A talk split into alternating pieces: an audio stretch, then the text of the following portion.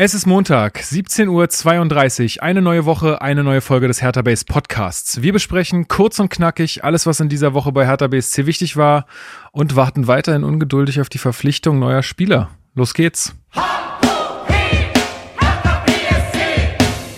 Hertha-Fans, das ist der Hertha Base Podcast mit Lukas Kloss und Marc Schwitzky.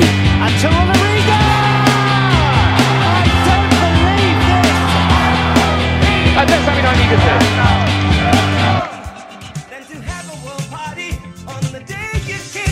Und jetzt alle. Happy Birthday to you. Ja, ja.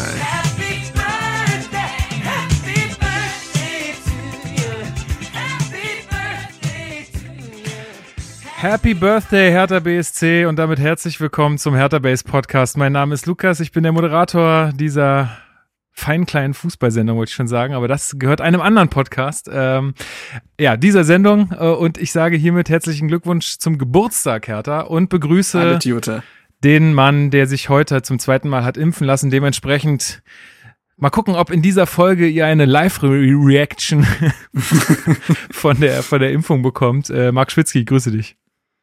Grüße. Ja, hoffentlich haben wir nicht irgendwie Störsignale nachher auf der Spur, wenn jetzt ist der Chip ja endgültig drin. Ah ja. Ähm, nicht, dass es dann irgendwie so gegenfunkt oder Eig so. nee, eigentlich sollte die Verbindung jetzt besser sein, Ja. würde ich sagen.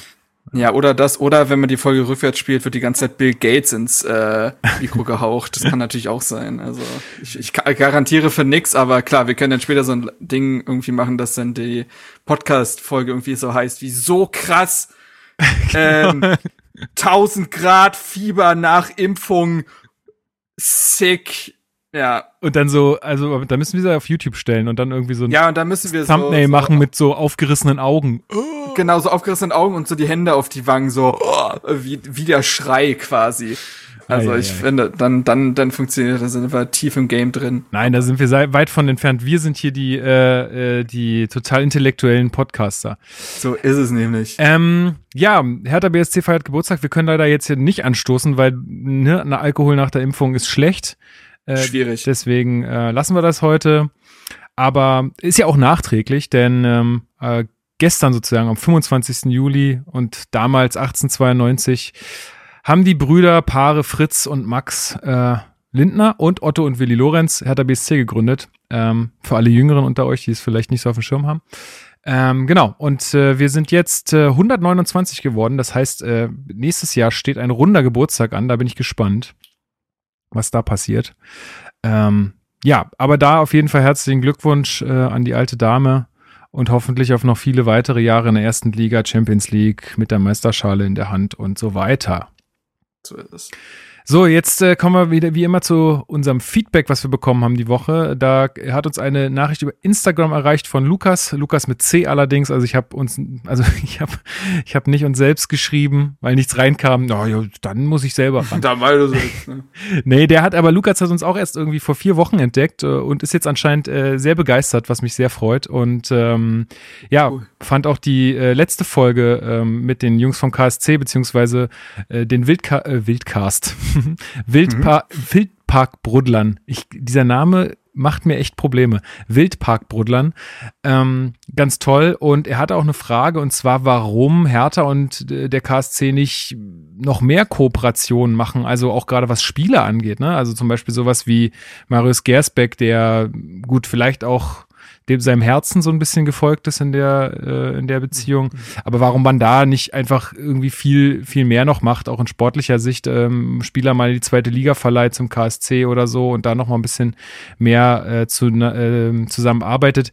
Die Jungs hatten ja auch in der letzten Folge erzählt, dass es beim KSC auch was was Fannähe und äh, so ja ein familiäres Umfeld schaffen angeht, dass der KSC da besonders gut drin ist. Das heißt, da könnte sich Hertha ja auch einiges abgucken. Also ich glaube, da gibt es auch bestimmt noch einige Sachen, wo Hertha lernen könnte. Ja, ähm, kann ich dir leider auch nicht beantworten. Weißt du da vielleicht mehr, Marc? Puh. Also ich weiß nicht, ob auf Vereinsebene da sonderlich viel Kontakt herrscht, dadurch, dass sich bei Hertha jetzt aber auch auf Vereinsebene sehr viel getan hat. Ne? Also ist ja viel durchgetauscht worden. Da äh, Reisen drehte ja vielleicht auch ab, die vorher aber, glaube ich, auch, wie gesagt, gar nicht so da waren. Ich glaube, das ist wirklich so eine reine Fangeschichte. Man muss aber sagen, der KSC macht ja jetzt seit so, ich sag mal so, einem Jahr, anderthalb Jahren echt einen guten Job, auch sportlich. Also mit Christian Eichner als Trainer hat es äh, wirklich Hand und Fuß. Ähm, ich musste jetzt sehr lachen. Ich habe mir vorhin die äh, Zweitliga-Zusammenfassung angeguckt vom Wochenende. Ah, muss ich auch noch Und machen. der, der, KS, der KSC hat ja gegen Hansa Rostock gewonnen. ja. Und äh, das aber mit einer, also es war ein schmeichelhafter Sieg, es war wirklich keine gute Leistung, sie waren einfach nur sehr effizient vom Tor und wurden von Hansa Rostock echt eingeladen bei den Toren. Ähm, und Christian Eichner äh, wiederum äh, war auch wirklich gar nicht zufrieden und hat nach dem, Inter äh, nach dem Spiel dann noch ein Interview gegeben und meinte, warte, lass es mich kurz finden. Was sagte er? Ach, wo hatte ich's denn? Ah ja, hier. Ähm, er sagte, die Anreise war noch gut, die Landung vom Piloten war geil. Ich frage mich, wie geil kann eine Landung sein, aber nehmen wir so hin. Da meint er, Hotel war scheiße, Essen nicht gut, so kommt das eine zum anderen, die Leistung war dementsprechend. Ui, ui. Also kein Blatt vom Mund, äh, vom Mund genommen und trotzdem rein sportlich ist das ja gut. Marius Gersbeck hat sich da ja wirklich extrem gut eingefunden. Mit Marco Juricin hat bis zuletzt noch äh, ein Exertaner dort gespielt. Der ist jetzt zurück nach Wien. Wer weiß, also wenn es mit dem KSC so weitergeht, kann es natürlich mal sein, dass man da vielleicht auch mal einen Spieler hinverleiht. Also Ähm, ich, ich, also jetzt mal rein aus Fansicht gesehen, äh, fände ich das äh, irgendwie total cool, wenn Hertha sich da bemühen würde, weil sie ja wissen, dass es diese Mhm. Fanfreundschaft gibt. Und ich weiß gar, also wie, ich weiß ehrlich gesagt nicht, wie die auch äh, auf Vereinsebene dann jetzt da gelebt wird, aber äh, fände ich irgendwie nice, wenn sie sich darum bemühen würden, weil äh, zum Beispiel, dass Marius Gersbeck dann zum KSC geht, also das fand ich einfach cool, weil jeder weiß, dass er halt auch ein riesen Hertha-Fan ist so und äh, dass, Ja. wenn er schon bei Hertha dann nicht schafft, dann zum KSC geht und sich da auch so durchsetzt. Ich glaube, das hat irgendwie jeden gefreut.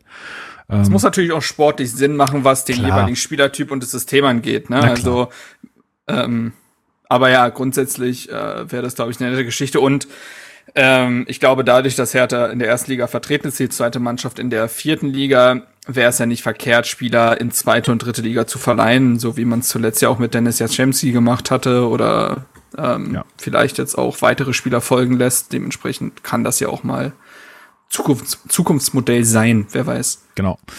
Gut, ähm, aber um dich nicht um dein, äh, um deine wohlverdiente Impferholung zu bringen, machen wir jetzt Ach, einfach gleich los mit den Hertha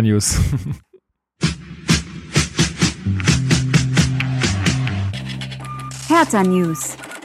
Ja, da haben wir heute einiges auf dem Zettel und wir beginnen mit einer äh, tollen Aktion beziehungsweise einer Meldung von Hertha. Ähm, Cedric ähm, hat uns auf Instagram auch darauf hingewiesen, der hat eine E-Mail bekommen, da er anscheinend in NRW oder auf jeden Fall in einem der betroffenen äh, Bundesländer der Flutkatastrophe lebt.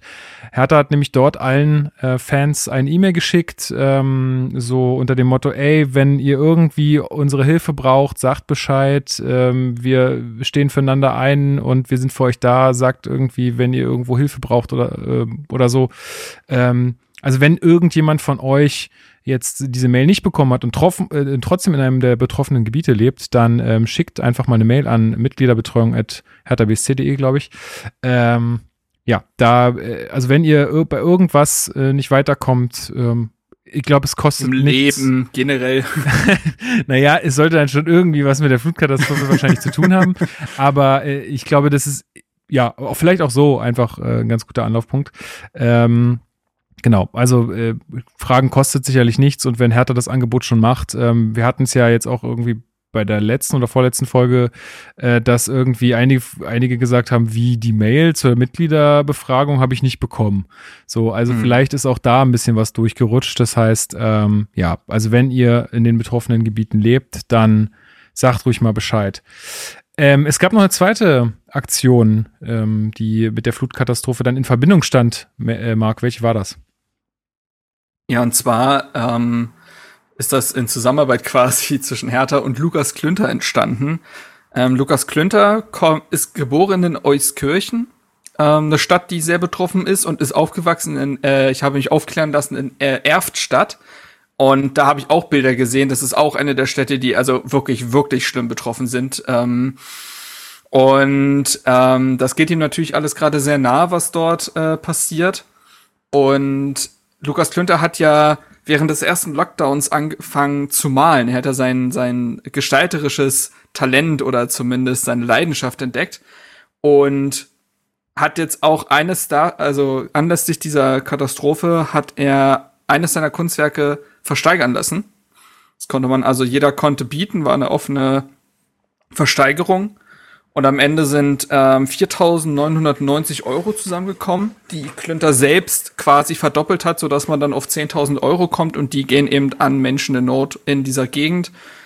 Ähm, eine wunderbare Sache. Die Person, die das gewonnen hat, hat dementsprechend auch noch einen Gegenwert bekommen. Äh, ich, ich muss sagen, ohne jetzt äh, kunstwissenschaftlich wirklich geprägt zu sein, sieht schick aus. Das Ich- ist so mein Urteil. Ja, es, also mich hat so ein bisschen an, ist jetzt nicht despektierlich gemeint, ne? Ein bisschen an Arztvorzimmer so, äh, Vorzimmer so erinnert, Ja. aber ähm, Aber ist auf jeden Fall, äh, ist auf jeden Fall, ähm, ja, Um- durchaus, äh, mir fehlt das Wort. Also nicht expressionistisch, sondern es ist halt so, ja, egal. egal. Wir, sind bei, wir können jetzt wir ewig sind reden. kein, kein, kein Ku- So Kunstpodcast. es. Sieht, äh, hier. mein, mein Urteil sieht besser aus als das Kunstwerk von Zecke Neundorf damals, der So. sein Bild auch malen musste, um Zecke im Pass stehen haben zu können. Ähm, Das das, das, ist kann aber man nicht halt schwer. Als, Ist als nicht schwer. Referenz rannehmen. Nee, ist richtig. Äh, das wurde damals, glaube ich, ja auch für einen guten Zweck versteigert, wenn ich mich erinnere, richtig erinnere. Ja.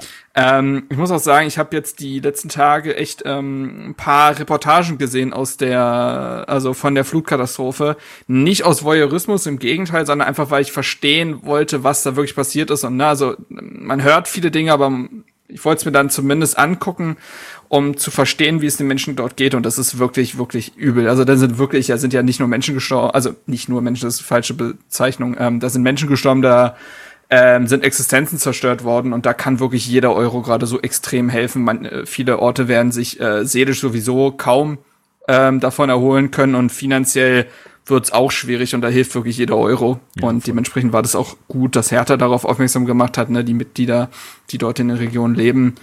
Ähm, das ist wirklich, wirklich, wirklich übel und äh, so wie ich gehört habe, fängt, kommt ja bald das nächste Tief. Ähm, ja, Ja, also ich, ich würde es mir auch in die Wohnung hängen. Ich, äh, hängen. ich habe jetzt keine, keine 5000 Euro gehabt, aber äh, cool, dass es dann auch Leute gibt, die bereit sind, so viel Geld dafür zu geben. Äh, echt cool.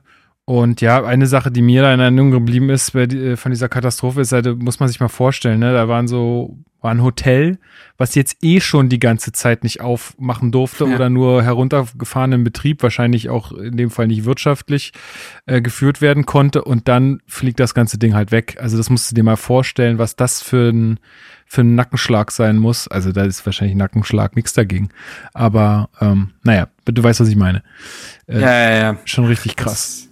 Da gibt's so viele Schicksale, ne? Also ich habe auch so was ähnliches in so einem Restaurant gesehen, die ja auch von Corona die ganze Zeit so ähm, ja in die Mangel genommen wurden, gerade wieder aufmachen durften und das Restaurant ist zerstört. Ja. So. Also das auch Ja, gleich also- so gleich so hintereinander weg. Das ist also Das ist, es ist, kann man sich nicht vorstellen, ne? Nee, ähm, das wir hatten jetzt, krass. ich weiß nicht, wie es bei dir war, aber hier in Berlin, Ja. im Norden von Berlin, war gestern einfach, also hier war gefühlt Weltuntergang vom Ähm, ich hab's, hab's von Freunden mitbekommen. Ich habe äh, auch Bilder äh, geschickt bekommen vom Hagel und so weiter. Da ging es auch komplett steil. Ja, und, ähm, und da kann man, also wir sind nach einer halben Stunde Regen schon durch Pfützen gefahren auf der Straße. Das kannst du Mhm. dir nicht vorstellen, ja. Da dachte ich auch schon so, wow, okay, vielleicht läuft's jetzt hier gleich rein.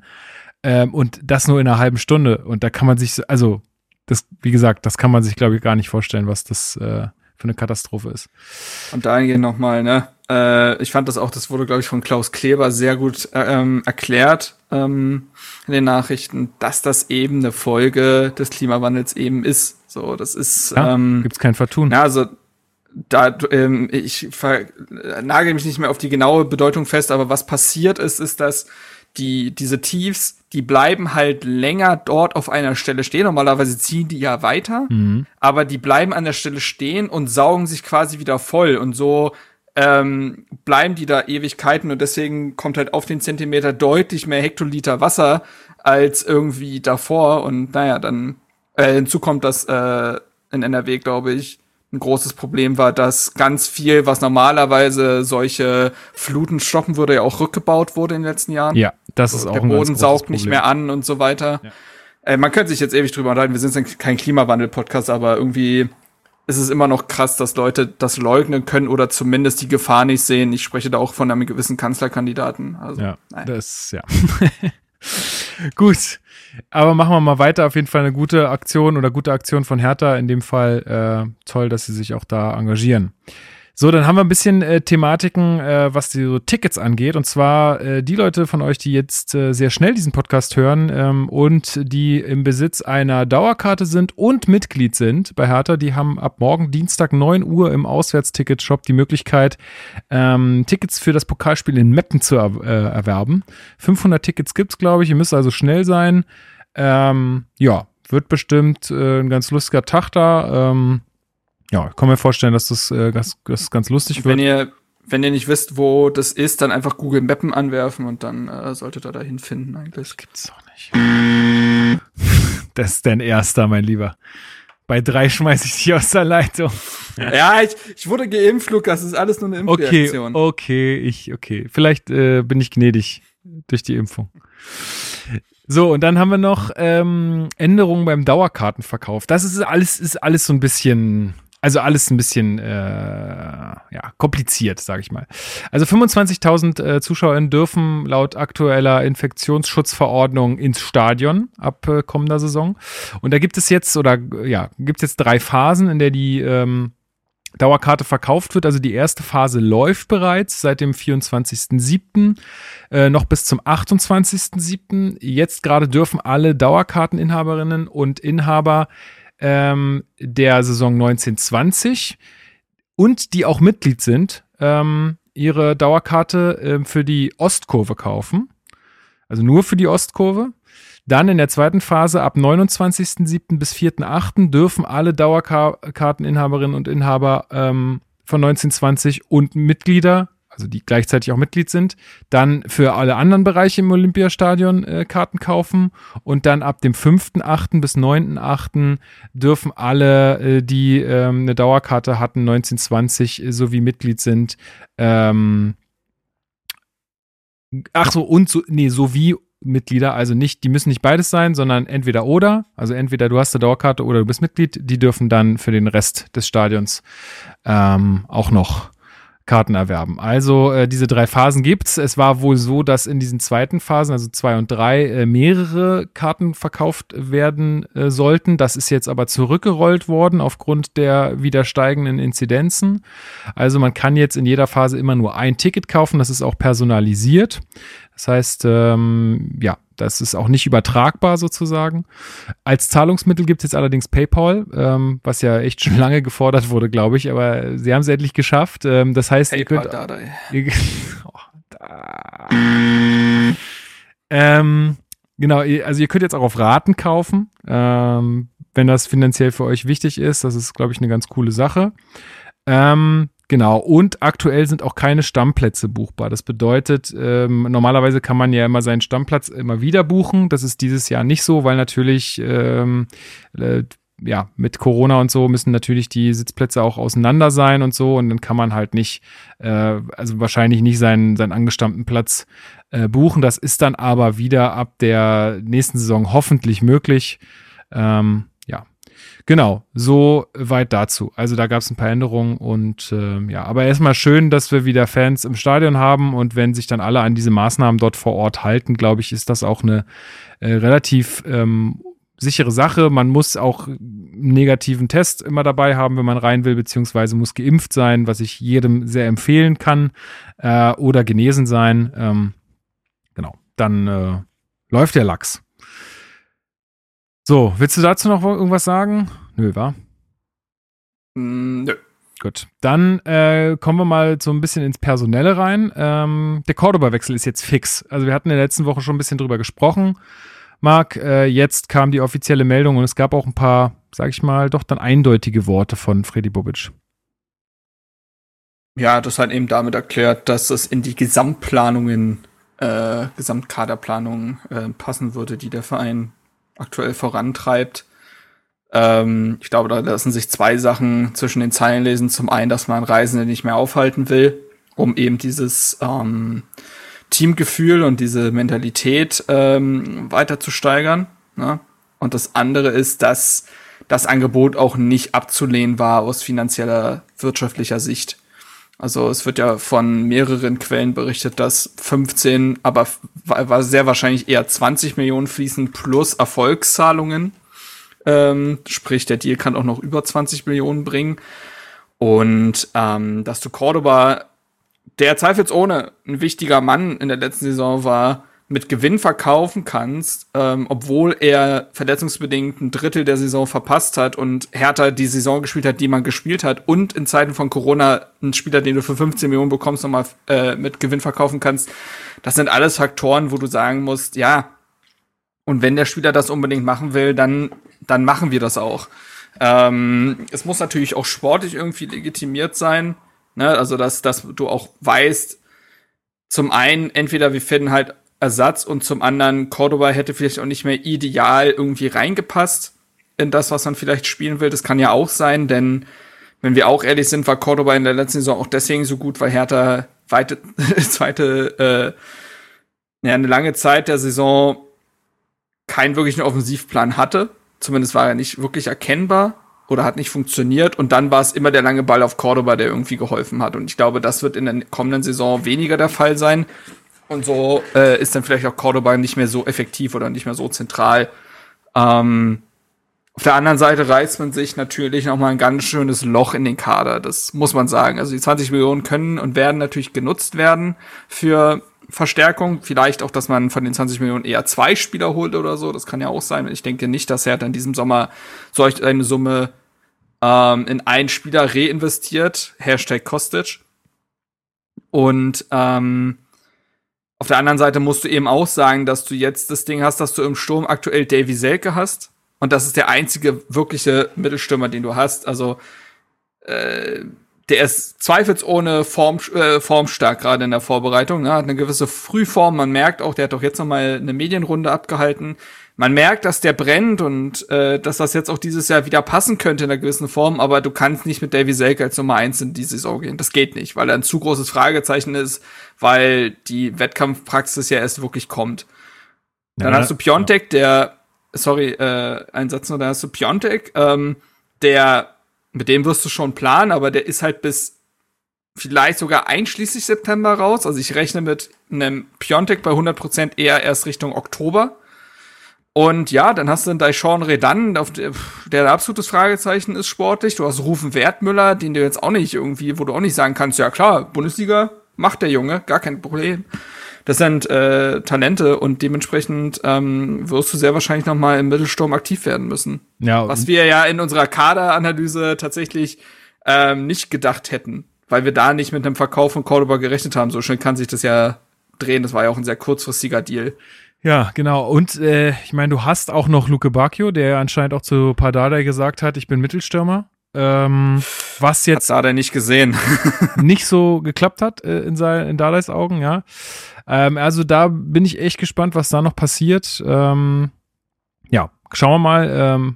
Aber ich denke so jetzt unter den Sachen, die man jetzt weiß, äh, trotzdem, also halte ich diesen Wechsel dann doch für sinnvoll von Cordoba. Ähm, äh, wir hatten das geschrieben, ich glaube, äh, Lukas ähm, aus, aus unserer Hertha-Gruppe auch, der, der meinte irgendwie, dass äh, Cordoba über 60 Millionen Transfererlöse in seiner Karriere schon äh, ja. eingebracht hat.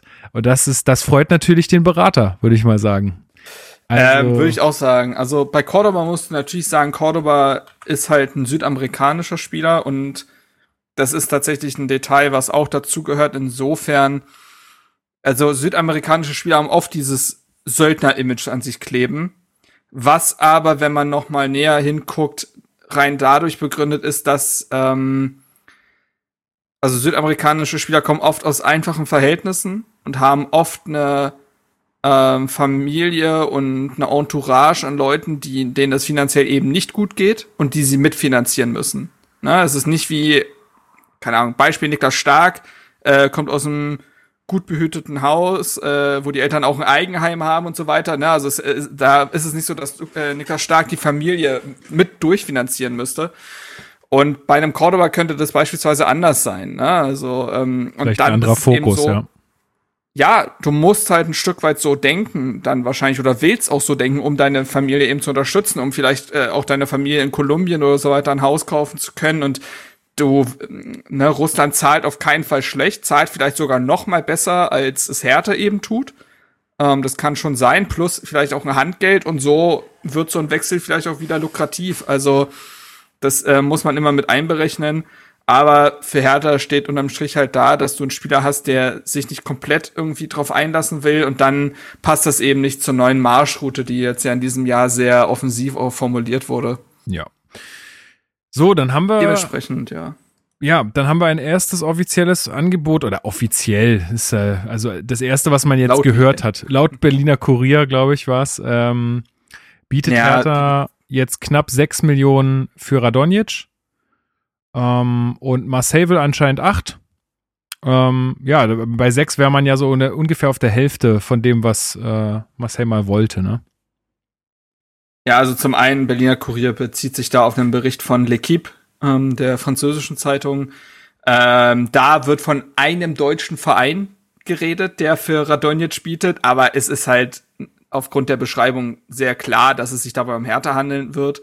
Ähm, und da ist auch nur zu lesen, dass äh, Marseille auf 8 Millionen pocht, von den 6 Millionen steht da nichts. Das heißt, die 6 Millionen kommen vom Berliner Kurier selbst und ohne da irgendwelchen Kollegen oder Kolleginnen äh, zu nahe treten zu wollen, der Berliner Kurier steht jetzt auch nicht für die absolut verlässlichsten Infos, was das angeht. Also es ist nicht so, dass der Berliner Kurier in der Vergangenheit dadurch aufgefallen wäre, dass er jetzt äh, exklusive oder sehr genaue Informationen zu Herthas Transfergeschehen hätte. Mhm. Ähm, sprich, das muss man schon noch mit Vorsicht äh, äh, beurteilen. Die, äh, die L'Equipe wiederum ist ähm, durchaus vertrauensvoll und da wird eben von den acht Millionen berichtet. Ich würde aber auch davon ausgehen, das habe ich auch schon vor, ja, vor Monaten mittlerweile gesagt, dass ich auch sagen muss, wenn du einen Radonjic für sechs bis sieben Millionen bekommst, dann finde ich, ist das ein okayer Deal. Mhm. So. Und für acht? Ähm, Was sagst du zu acht? ich glaube, acht zahlt härter, wenn es halt personell brennen sollte und wenn die Zeit rennt und wenn du brennt nicht, ein, brennt gar Nö. nicht. Naja, du weißt, was ich meine. Also äh, Hertha geht's ja jetzt nicht schlechter als anderen Vereinen aktuell. Also andere Vereine äh, tun sich, glaube ich, auch gerade noch ein bisschen schwer, die Transfers zu realisieren, weil eben äh, der Transfermarkt noch nicht ins Rollen kommt. Aber ich meine mit Brennen, wenn du wirklich merkst, fuck, uns schwimmt uns die Fälle davon, wir kriegen die Spieler nicht, die wir wollen, oder wir müssen jetzt wirklich äh, Jalla Jalla machen, so, dann, dann äh, holst ein Radonisch auch für eine Million mehr. Aber ich finde es grundsätzlich erstmal richtig, dass bei Hertha jetzt eben nicht mehr die Mentalität herrscht, so ja, zahlen wir halt. Ähm, sondern du willst das halt marktgerecht irgendwie machen und das finde ich vollkommen richtig, ähm, weil du dich eben nicht immer darauf verlassen kannst, dass das Portemonnaie prall gefüllt ist. Deswegen ja auch der Cordoba-Deal. Du musst auch wieder von, also Hertha muss von sich aus wieder wirtschaftlich werden. Ne? Es ist äh, das Geld vom Investor ist endlich und dementsprechend ist das wichtig. Und ähm, ja, also ich glaube, also ich bin ja nach wie vor der Meinung, dass äh, Radonjic für den Saison Endspurt äh, echt wichtig war. Ähm, ich erinnere an das Spiel gegen Freiburg und Schalke, an die beiden Spiele. Da war er sehr wichtig, bei allen Problemen, die er auch teilweise im Spiel hatte kann ich mir vorstellen, dass wenn er eine gesamte Saison da ist, wenn auch klar ist, Hertha ist mein Verein, ne, das ist nicht mhm. nur eine Leihstation und so weiter, und Dardai kann mit ihm noch intensiver arbeiten und das System ist auch wieder mehr darauf ausgelegt, auf äh, Flügelspiel und so weiter, dann kann ich mir schon vorstellen, dass du am Ende da einen sehr ordentlichen Flügelspieler hast, denn Technik und Geschwindigkeit sind ja eindeutig da. Dementsprechend. Ähm, ja, ja, ich sag mal, ich bin mal fair und gebe ihm eine komplett äh, neue Chance. Wenn er kommt, dann bin ich, bin ich da nicht äh, voreingenommen oder so. Ähm, hatte ja so ein bisschen meine Probleme mit ihm in der letzten Saison. Aber ja, klar, also ich, wie gesagt, ich vertraue da ja auch auf äh, Bobic und seine, seine Leute, dass die das gut entscheiden werden. Und ähm, ja, also ich sag mal so, also ich sehe schon, dass es ganz schön äh, knapp wird jetzt alles äh, mit, mit, mit den ganzen Spielern, die wir noch holen müssen. Also wenn da jetzt mal Vollzug gemeldet wird, äh, wäre ich nicht böse, sag ich mal so. Genau, ja, dann. Das ist. Ja, sag ruhig. Ach so. Ja, also man merkt das ja auch, dass das Umfeld so langsam unruhig wird. Ne? Also ähm, da fängt es jetzt schon an, dass Leute so langsam sagen, ja, wo sind denn die Neuen und so. Ähm, es ist schwierig. Also man muss ja sagen, also Hertha hatte mit Serda und Boateng zum Beispiel zwei Transfers, die sehr frühzeitig klar waren. Das kann man ja auch mal loben, denn diese beiden Spieler haben dann am Ende die gesamte Vorbereitung mitgemacht. Das ist ja auch äh, gut. Ähm, und es ist, glaube ich, immer nicht so einfach, wie, wie man es sich vorstellt. Na, also es ist eben nicht wie im Fußballmanager, ach so, ja, okay, der Spieler hat eine 76er Wertung, das passt gut bei mir rein, äh, deswegen gebe ich jetzt die und die Summe aus und in solchen Spielen äh, und Simulationen fällt ja irgendwie auch nie ins Gewicht, was der Spieler will, sondern der kommt halt. und es ist eben, äh, Transfers sind einfach so viel schwieriger einzutüten. Da sind so viele Parameter. Du willst unter den Spieler bekommen, äh, der genau zu dir passt. Und wenn es bedeutet, dass du da ein bisschen nachverhandeln musst oder es ein bisschen länger dauert, dann ist das so. Ähm, und ich fände halt irgendwie komisch, weil die Leute, die, äh, die im Sommer noch gesagt haben, endlich ist Bobic da, jemand, der weiß, was er tut, sind jetzt die Leute, die sagen, naja, warum macht denn Hertha nix? Das sieht vielleicht von außen so aus. Also ich bin mir ziemlich sicher, dass Bobic und Friedrich gerade äh, eher 48 Stunden Tage haben und wirklich alles versuchen, die Transfers ranzubekommen und es aber an so vielen Dingen halt liegt und gleichzeitig ähm, du auch noch Spieler abgeben musst, um dann den finanziellen Raum zu schaffen und na, also es ist äh, es ist sehr schwer und ähm, Dementsprechend kann man diese Transferphase wirklich erst beurteilen, sobald sie dann durch ist. Vorher macht ja. das, ergibt das einfach gar keinen Sinn. Nein, ich wollte auch gar keine äh, Bewertung jetzt vornehmen. Ich sage, also was ich nur sagen kann, ist, ich meine, dass das alles äh, hochkomplex ist und so, das war auch schon vor Corona so, äh, ist jetzt wahrscheinlich durch diese aktuelle Situation nochmal verstärkt, ganz klar. Äh, dennoch muss man einfach bemerken, es sind nur noch wie viele Tage bis zum Pflichtspielstart. Also ähm, das das, das geht, also 8.8. ist Pflichtspielstart, das geht jetzt ganz schnell. Die Mannschaft ist jetzt im Trainingslager, jetzt werden auch äh, gewisse Grundlagen für die Saison gelegt und du hast eigentlich irgendwie noch äh, vier Spieler oder fünf Spieler, die du holen willst, ähm, keine Frage, die das, das alles dann nicht mitgemacht haben. Also das muss man einfach mal bemerken und wird auch dann irgendwie mit in, in, die, in die Bewertung äh, der ja, ersten Saisonhälfte wahrscheinlich einfließen müssen, weil das dich schon auch schwächt einfach. Klar, so. also ja, und das ruft natürlich, also man hat als äh, Hertha-Beobachter, Hertha-Beobachterin äh, ja auch natürlich Flashbacks dann zur letzten Saison, ne, wo dann ja auch ein Gendosi und so weiter, ein Alderete so spät kam, wo sich das auch alles erst so spät sortiert hat und das ja auch unmittelbare Auswirkungen hatte.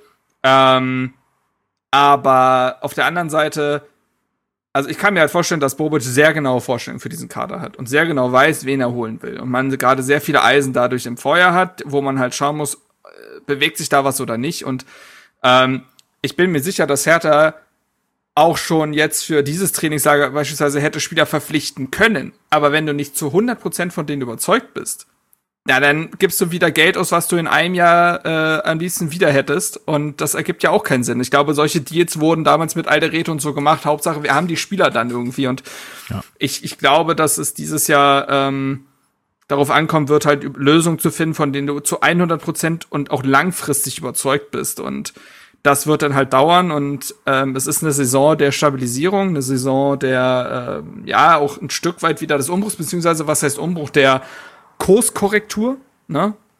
Und äh, dementsprechend ist ja klar, also du, wenn du jetzt die ersten Spiele dich sortieren musst und dadurch vielleicht nicht die Ergebnisse einfährst, die du einfahren könntest, dann ist das, dann rennt dir ja nicht Europa weg, sondern du hast ja diese Saison sowieso nur das Ziel, dich irgendwie ruhig zu bewegen. Und ich kann mir nicht ganz vorstellen, dass er da wieder in solche Gefahren geraten wird wie in der, Verletz in der letzten Saison und mal gucken. Aber ich bin ja auch kein Hellseher, ne? Ich weiß nicht, was jetzt noch passiert. Nee, ich bin klar. nur immer sehr vorsichtig, da Dinge frühzeitig zu beurteilen, weil am Ende kommen äh, noch drei, vier Namen, wo du sagst, ja krass, okay, dafür hat sich das Warten aber gelohnt. Ja, ja, du hast ja recht. Also eine Bewertung ist jetzt zu dem Zeitpunkt einfach Quatsch. Äh, man muss aber nur bemerken, die Zeit wird knapp. Die Zeit wird wahrscheinlich aber auch für andere Vereine kn knapp. Ich glaube, profitieren werden halt einfach die Mannschaften, die einen bockstarken Kader jetzt schon zusammen haben. Äh, die werden am Ende, und das sind ja meistens die, die auch oben mitspielen, also ähm, ja, die werden davon wahrscheinlich profitieren und äh, ja, es ist halt gerade alles ein bisschen durchgewirbelt während Corona. Ähm, es gibt noch eine Sache, die zu vermelden ist, und zwar Seevolk hat sich äh, verletzt. Ähm, was weiß man da genaueres drüber, Marc?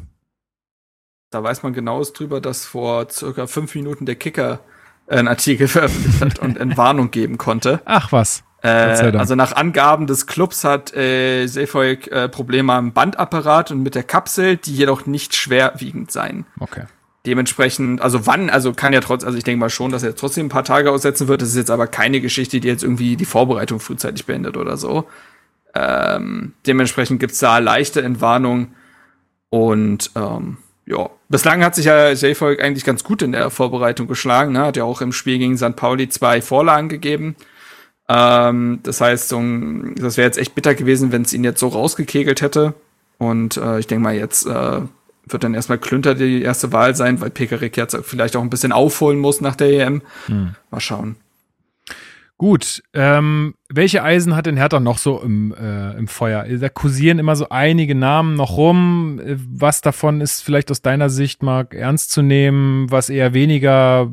Kannst du uns da mal Einblicke in dein, deine Gedanken gerade geben?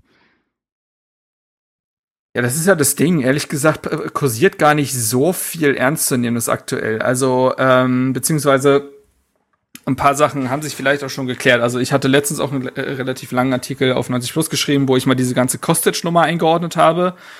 Ich mach's kurz, Fazit, ich halte es für äußerst unrealistisch. Ich glaube, das ist so ein nettes Ding, was du schreiben kannst, weil Bobic Kostic schon äh, sowohl zum VfB Stuttgart als auch zu Eintracht Frankfurt geholt hat. Aber ich glaube, wie gesagt, zum einen nicht, dass Hertha dieses Jahr 30 Millionen für einen Spieler in die Hand nimmt. Das wäre auch ein neuer Rekordtransfer. So hat sich auch keine Aussage von Bobic bislang gelesen. Und zum anderen sehe ich überhaupt nicht, was Kostic bei Hertha will. So. Ähm, also das ist es. Ähm, dass jemand noch äh, als Linksaußen und generell als Flügelspieler kommen muss, das steht ja außer Frage. Ähm, nächstes Gerücht, äh, ja gut, äh, Jochen Eckelenkamp, ähm, Finde ich übrigens sehr lustig. Der Name ist Leuten, die mir, äh, die auf Twitch mir zugucken. Ich mache gerade eine Pause, aber davor haben wir ein FM relativ regelmäßig gestreamt. Den habe ich mir damals auch geholt zum äh, Paris FC und zum Mittelschüler, äh, Mittelschüler, mhm, Mittelstürmer umgeschult. So ist der Satz. Äh, deswegen ist er mir irgendwie schon so halb bekannt. Ähm, auf jeden Fall, da wurde ja auch letztens berichtet, dass äh, Hertha sich in Verhandlungen mit ihm bef äh, befände. Ähm, insofern interessant, als dass er ein Spieler ist, der aus der Ajax-Schule kommt. Ähm, 21, offensives Mittelfeld, also kann sowohl als auf der 8 als auch auf der 10 spielen. Eine Position, die Hertha durchaus noch stärken kann. Also selbst wenn ein Kunja bleiben sollte, ne? Wir hatten letzte Saison das Problem, wenn Kunja fehlt, dann gibt's keinen auf dieser Position so richtig außer Darida und er ist jetzt auch nicht das Kreativfeuerwerk. Also kann Ecklenkamp vielleicht ein interessanter Mann sein. Ähm, der soll einen niedrigen einstelligen Millionenbereich äh, kosten, weil sein Vertrag 2022 ausläuft und Ajax hat so ein Überangebot an zentralen Mittelfeldspielern, dass man ihnen aber auch keine Steine in den Weg legen sollte. Also dementsprechend wäre das, glaube ich, ein einfach kluger Deal, wo du nicht viel Risiko hast und ich kann mir schon vorstellen, dass das passiert. Ähm, ja gut, dann haben wir ähm, äh, Maxwell Cornet ähm, von Lyon, ähm, sehr flexibler Flügelspieler, kann sowohl irgendwie linker Verteidiger als auch rechts außen spielen, also alles irgendwie auf den Außen ist ihm durchaus genehm. Da war zu lesen von einigen Medien oder ich glaube auch von der L'Equipe, dass ähm, er zu Her also Hertha und Burnley wollen ihn wohl haben und er würde sehr gerne zu Hertha. Ähm, die Frage ist nur, ob Hertha die 13 Millionen, die aktuell Lyon aufruft, äh, zahlen möchte. Ähm, und ich glaube, dass auch das ist so ein Transfer, so ein bisschen wie Radonisch, da muss man sich annähern und dann passiert's oder passiert's nicht. Aber ähm, ich glaube, das ist jetzt nichts, was sich in der nächsten Woche klären würde. Und ansonsten hast du ja eigentlich noch sowas wie, weiß ich nicht, Jerome Boateng.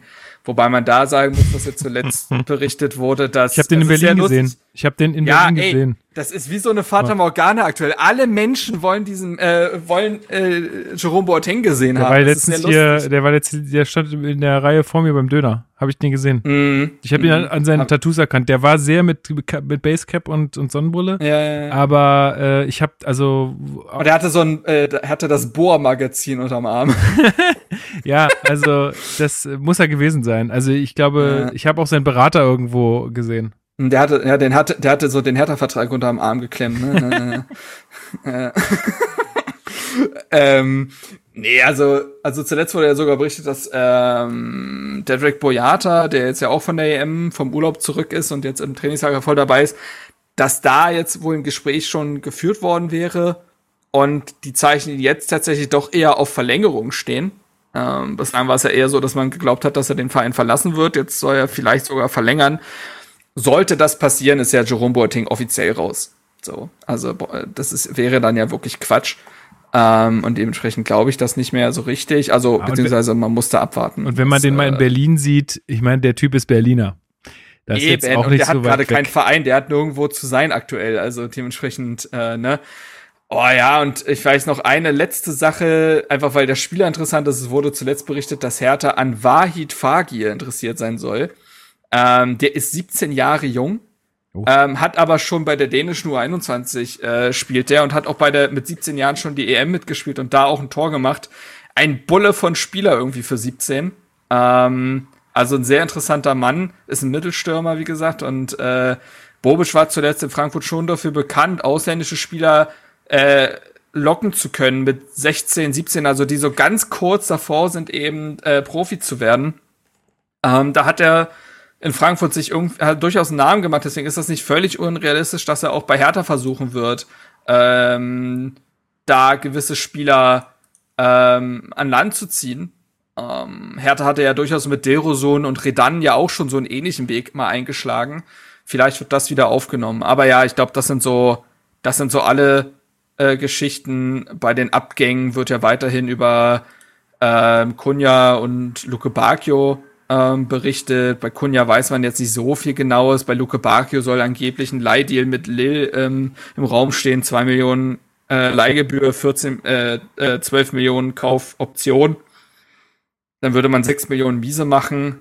Aber es ist ja klar, dass man Luke Bacchio nicht mehr für Plus verkaufen wird. Das muss man eben auch sagen. Und ich glaube, auch da könnte es durchaus Sinn ergeben, weil Luke Bacchio einfach nicht reinpasst. Das haben ja auch nochmal die Aussagen von Dardai gezeigt. Er ist weder Flügelspieler noch ein Mittelstürmer, der im Dardai-System funktionieren würde. Und dementsprechend gehe ich da auch von einem Verkauf aus oder zumindest irgendwie, dass man ihn abgibt, wenn auch erstmal leihweise. Ja. Ja, jetzt habe ich ganz schön lange geredet, aber, Nö, aber ist doch gefragt. genau, ich habe gefragt. Äh, alles gut. Ich glaube, äh, damit sind wir jetzt auf dem neuesten Stand, was so die Transfers. Ich habe zwei Folgen aufzuholen. Ich war ja letztes Mal nicht am Start. Ich muss ja. Muss so ist es. So ist es. ähm, genau. Und äh, dann äh, kommen wir doch mal zum Testspiel gegen Lübeck. Da musst du jetzt auch reden, weil ähm, ich bin leider mittlerweile so ein bisschen raus, äh, was die Testspiele angeht. Die am Anfang habe ich sie noch mhm. alle geguckt. Jetzt der Sommer kommt, Leute. Der Sommer kommt und da ist man auch immer irgendwie lieber mal ein bisschen draußen, anstatt dann sich irgendwie so ein Gekicke 1-1 gegen Lübeck anzugucken und nicht äh, so deinen deinen Aussagen im Vorgespräch nach habe ich auch nicht wahnsinnig viel verpasst. Vor 978 Zuschauern ähm, und Schiedsrichter Daniel Sieber Siebert äh, aus Berlin. Ähm, ja. Der war parteiisch, war der. äh, schafft Hertha nur ein 1 zu 1 trotz parteiischem Schiedsrichter. Äh, 1-0 von Serda in der 27. Minute und Lübeck gleicht dann 1-1 noch aus. Ja, kann man irgendwas äh, Großes dazu sagen, Marc? Nö, irgendwie nicht. Also, naja, nö, also die erste Halbzeit war in Phasen okay, glaube ich. Also ich erinnere mich auch kaum noch, aber das ist ja auch schon mal äh, ein Zeichen. Ähm, zweite Halbzeit war, glaube ich, relativ verschenkt, weil, also was heißt verschenkt? Also aktuell ist es ja so, dass Dardai zur Halbzeit oft die ganze Mannschaft auswechselt ähm, und äh, die zweite Garde kommt und die zweite Garde besteht aktuell halt aus sehr, sehr vielen Eingewächsen, die man jetzt in der Vorbereitung mitnimmt. So auch gegen den VfB Lübeck. Ähm, Richtig. Krass. Und dann ist die zweite also, Bitte? ich will, wollte nur mal kurz die Namen vorlesen, weil teilweise keine Ahnung, wer das ist.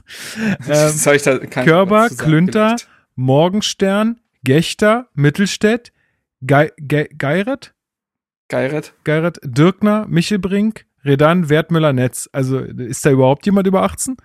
Also, also ja, ja, Körber und ja, ja, ich weiß schon, waren da die, waren da die alten erfahrenen Recken in der Aufstellung. Aber ist ja schon krass. So. Also ja, also es ist auf, auf der einen Seite, glaube ich, so ein bisschen aus der Not geboren, weil Hertha aktuell einfach wirklich Spieler fehlen. Dada meinte ja auch irgendwie, dass er eigentlich im Trainingslager sehr gerne die Dreierkette, also so ein 3-4-3 beispielsweise, trainieren würde. Ihm fehlt einfach aber einen schlichten Inf Innenverteidiger. So, ähm, weil du musst ja auch die andere Mannschaft aufstellen, logischerweise. Also in einem Testspiel, da würde das gehen. Aber wenn du quasi aus deinem Kader zwei Mannschaften stellen musst, hat Hertha aktuell nicht mal die Spieler dafür. Vielleicht machen wir ja deswegen auch, auch so viele Testspiele ja, kein Scheiß. Also das, äh, das kann das eine sein. Das andere kann sein, dass da der, diese Mannschaft ja auch irgendwie noch kennenlernen muss. Also weil er hat sie in einer extremen Situation übernommen und muss sie jetzt einfach auch so noch mal kennenlernen. Und auf der anderen Seite ist das sicherlich auch nur aus Überzeugung, dass du halt diese Eigengewächse wieder mehr in den Fokus rücken willst. Das hat ja auch Dada in Saison Endspurt gemacht, dass er dann ja auch einen Dürkner und so hat äh, debütieren lassen. Ähm, von den Spielern, die jetzt, die du eben auch genannt hast, ist jetzt nicht jeder glaube ich, ein Spieler, der perspektivisch einer für die erste Mannschaft ist. Äh, teilweise sind sie, glaube ich, auch dafür da, um halt ähm, eine ordentliche Aufstellung auf den Platz zu stellen. Also Timur Geire zum Beispiel, der ist jetzt 22, der hat bislang nichts gesehen außer Herthas zweite Mannschaft. Der ist halt ein Flügelspieler. Hertha hat aktuell ein Problem auf den Flügeln. Ja. So, deswegen äh, nimmst du halt einen Flügelspieler mit, um halt das aufstellen zu können. Aber ich, ohne dem Spieler zu nahe treten zu wollen, perspektivisch ist der jetzt ja keiner für die erste Mannschaft. Ich glaube, das ähnliches gilt für einen Morgenstern, Innenverteidiger. Der wurde damals auch ganz klar für die äh, U23 geholt. Spieler, die ich interessant finde, also auf jeden Fall, da haben wir, glaube ich, auch hier im Podcast schon drüber geredet, ähm, 17-jähriger Innenverteidiger, ähm, der für sein Alter schon robust wird, wirkt, sagen wir mal, und abgeklärt. Also ich finde, das ist ein durchaus interessanter Spieler. Wen meinst du? Ähm, Linus Gechter. Ah ja, okay, der habe ich war ähm, verschluckt gerade. Ja, sorry. Hm. Äh, ja, also Linus Gechter, den finde ich durchaus interessant. Also ich glaube, der hat tatsächlich durchaus, also der hat irgendwie, der weckt auf jeden Fall das Auge. Ähm, Jonas Dirkner, wie gesagt, hat in der Bundesliga debütiert, schwer einzuschätzen. Und ein Wertmüller, muss ich sagen, nutzt die Vorbereitung durchaus, finde ich. Also äh, macht durchaus auf sich aufmerksam, ist sehr, wie würde Ellie Geller sagen, wuselig. Also sehr umtriebig, äh, presst viel, ähm, lässt aber auch durchaus den äh, die Kaltschnäuzigkeit irgendwie vermissen vorm Tor und das äh, gehört nun mal zum Mittelstürmer-Dasein ein bisschen dazu. Das ist zum Beispiel so ein Spieler, wo ich sage, der hat die gesamte letzte Saison, wenn sie nicht lang war und auch ein paar Spieler davor, glaube ich, schon in der U23 gespielt. Das ist so ein Spieler, wo ich sage, den könnte man verleihen. Ne? So zweite, dritte Liga, ich glaube, mhm. das ist ja gar nicht so verkehrt für ihn. Und Daishawn Redan ist erst seit kurzem dabei. Der hatte ja äh, private Probleme, man weiß nicht was, aber sollte man ja auch nicht wissen. Deswegen ist er jetzt erst eingestiegen ins Trainingslager. Keine Ahnung, wie, inwieweit Paul Dardai mit ihm plant. Bislang ist es ja schon sehr unerfülltes Versprechen, muss man sagen. Ja. Und ja, so stellt sich das dar und die zweite Halbzeit, um zum, den Bogen zu spannen gegen Lübeck, das war halt sehr viel toter Ballbesitz, wenig Zwingendes. In der ersten Halbzeit war es jetzt auch kein geiles Spiel, aber da hattest du zumindest noch ein paar Torszenen. Das Tor fällt aus einer wirklich schönen Aktion von Luke Bacchio, der den Ball wunderbar mitnimmt, so eine Drehung macht und sofort den freien Raum erkennt. Serda, auch das ist ja etwas, was wir in der kommenden Saison sehen wollen, äh, geht dann in die Tiefe, ne, zieht in den Strafraum, und schließt dann ab und macht das Tor. Ähm, aber ja, also Funken haben jetzt bei dem Spiel nicht gesprüht. Okay. Wo auch keine Funken sprühen werden, ist äh, beim Testspiel gegen Villarreal, denn das fällt aus. Äh, zu viele Corona-Fälle ähm, beim gegnerischen Club. Ähm, tja, schade Schokolade. Ich kann dazu nur sagen, Leute, lasst euch verdammt nochmal impfen super wichtig. Äh, falls ihr es wirklich aus welchen Gründen auch immer noch nicht gemacht habt, habt keine Angst. Das ist wirklich alles in Ordnung. Äh, ich habe es gemacht. Ich lebe noch. Beraten. Jeder, der in meinem Umfeld ist, äh, hatte keine Probleme, außer vielleicht mal 24 Stunden ein bisschen äh, Fieber. Aber das äh, kann man echt äh, total ab. Ähm, also macht das auf jeden Fall, ist sehr, sehr, sehr wichtig.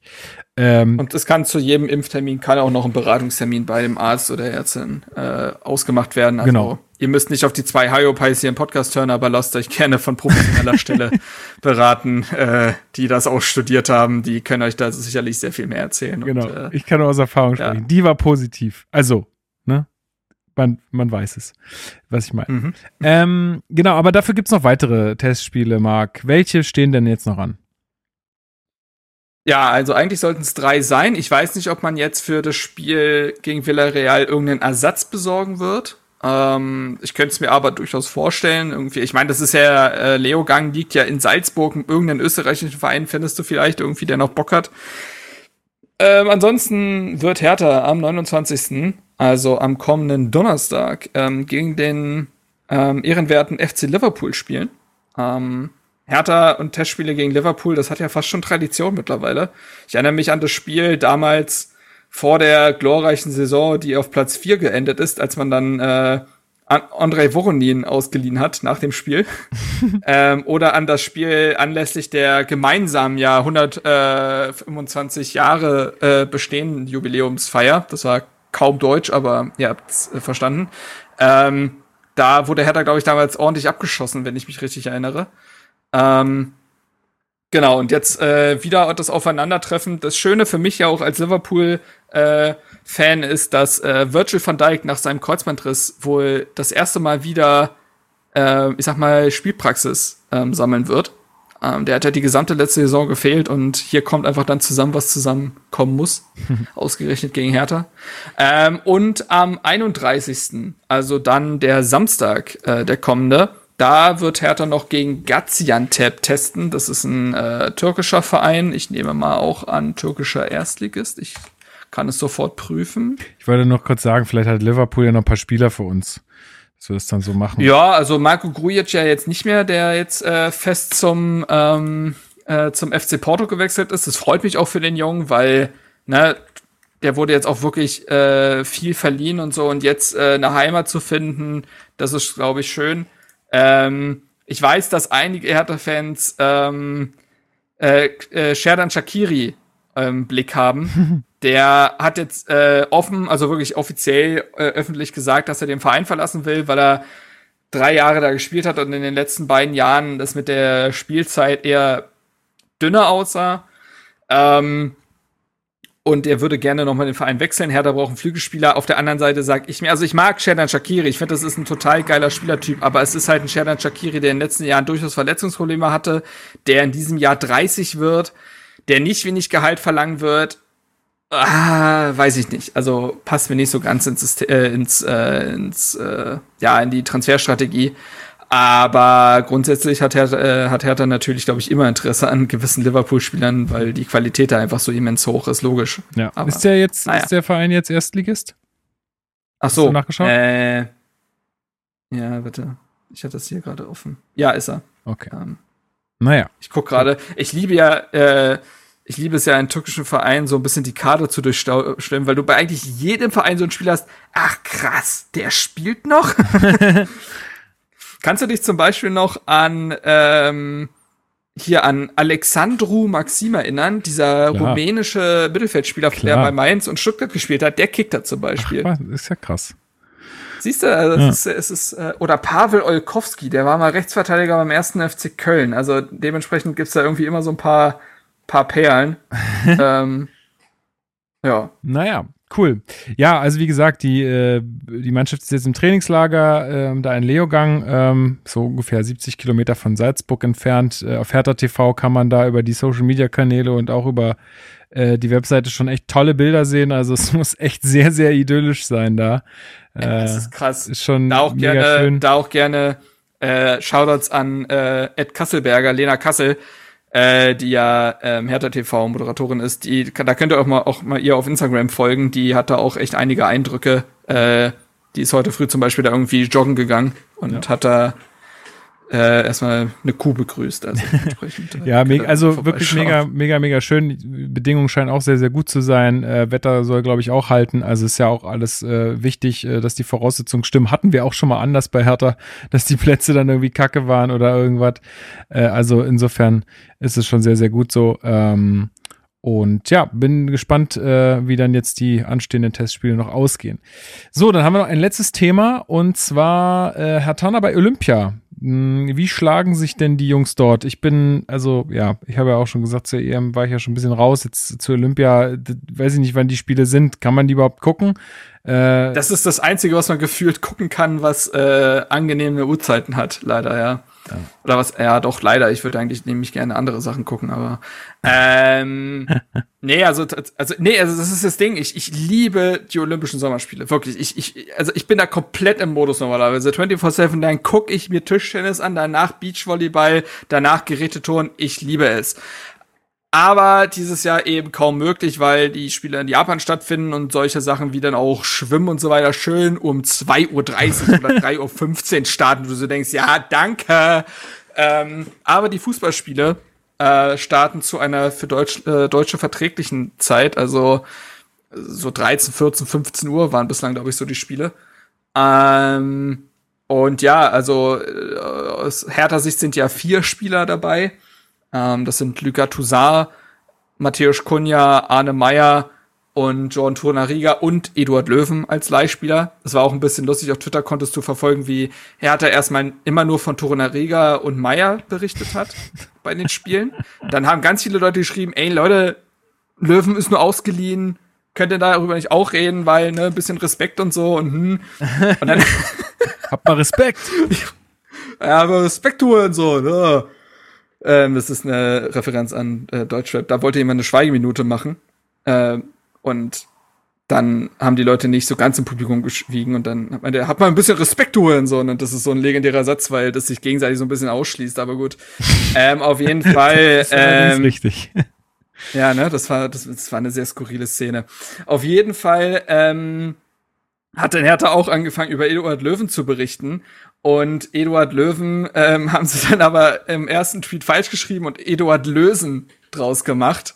Also es ist, ist alles ein bisschen unglücklich da. ja. Es ist fast irgendwie die Zeit von Eduard Löwen in Berlin irgendwie auch irgendwie zusammen. Naja. Ja.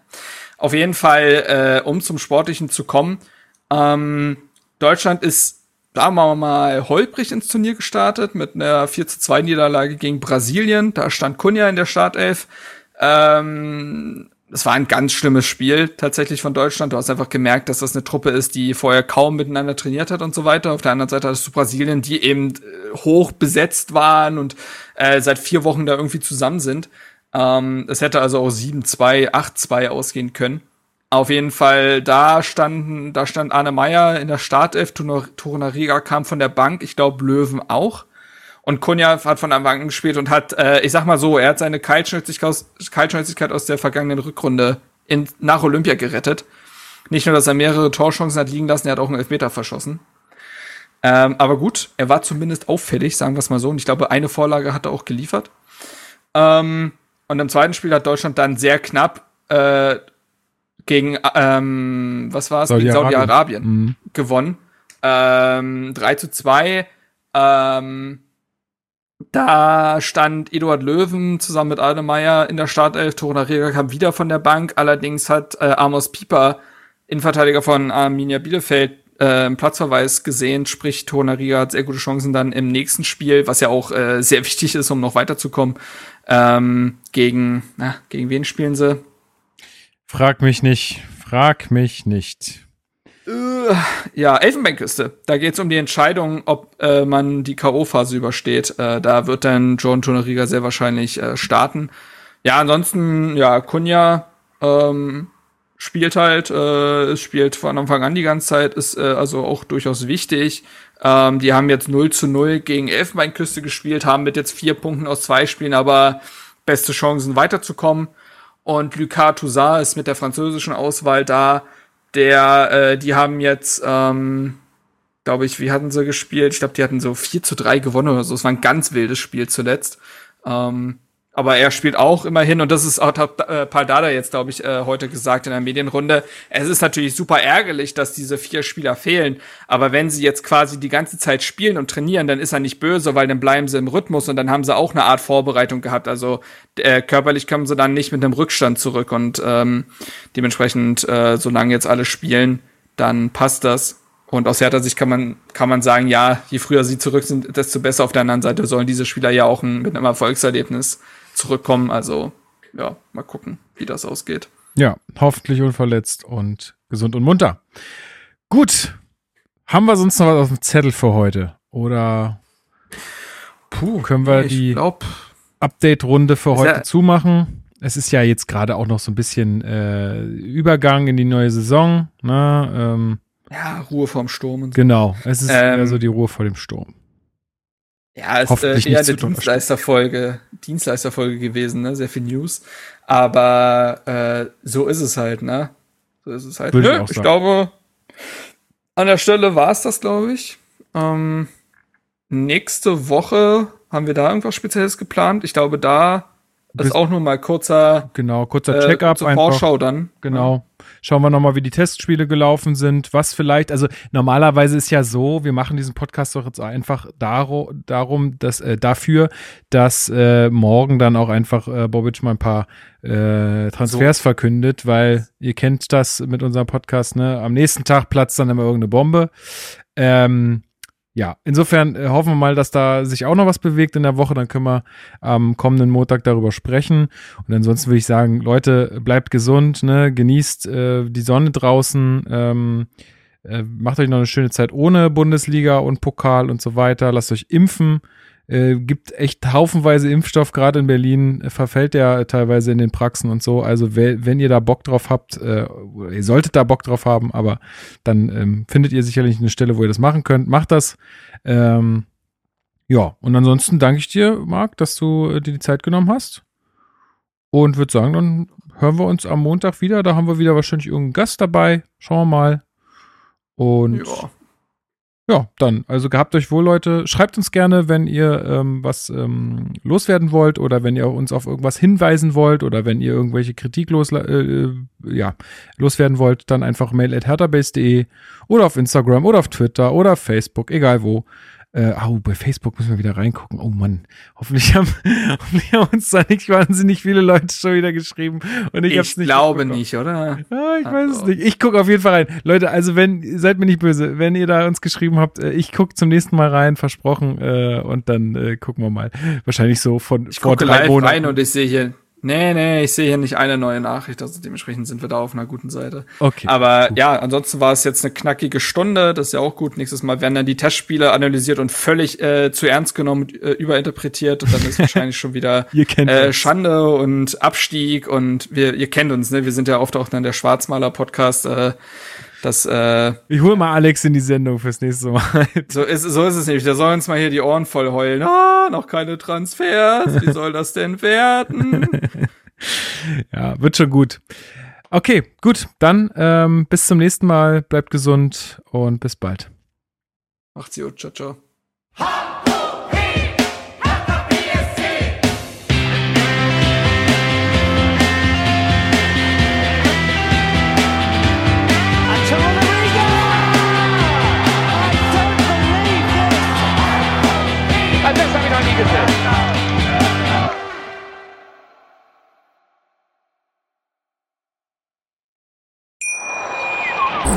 Wie baut man eine harmonische Beziehung zu seinem Hund auf? Puh, gar nicht so leicht. Und deshalb frage ich nach, wie es anderen Hundeeltern gelingt, beziehungsweise wie die daran arbeiten.